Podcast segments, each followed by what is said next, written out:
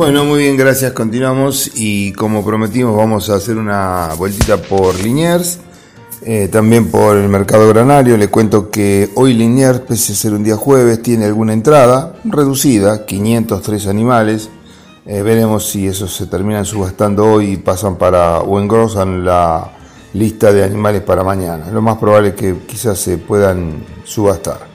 En lo que respecta al día de ayer, donde el ingreso fue realmente importante, 10.013 animales, las principales cotizaciones registradas fueron las siguientes. Los novillos de 431 460 kilos, 169 pesos el kilo vivo, el máximo pagado. Los, los novillos regulares livianos 160, los regulares pesados 153.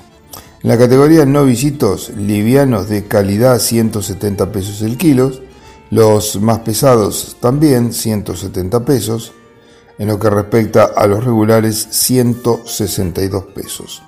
Las vaquillonas livianas de calidad 180 pesos. Las pesadas 164, las regulares 167. Vacas hasta 430 kilos 156.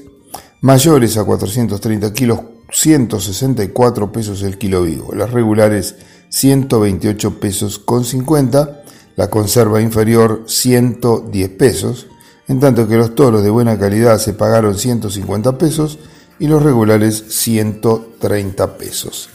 Reiteramos, las cotizaciones que brindamos correspondieron al día de ayer, miércoles 10 de febrero, con un ingreso de 10.013 animales.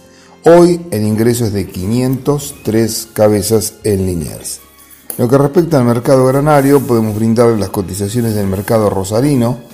Eh, en baja prácticamente casi todas las especies, a excepción de la soja, que mantuvo una postura alcista en 200 pesos respecto al día anterior. Había recuperado 100 pesos, dado que el miércoles había descendido 100, pero ahora subió 200 y cerró en 29.200 pesos la tonelada. Reitero, soja sobre Rosario 29.200 pesos la tonelada. El girasol perdió 40 pesos, quedando, eh, perdón, 400 pesos, disculpen, 400 pesos quedando en 40.070 pesos la tonelada. 40.070 pesos la tonelada el girasol para el puerto rosarino.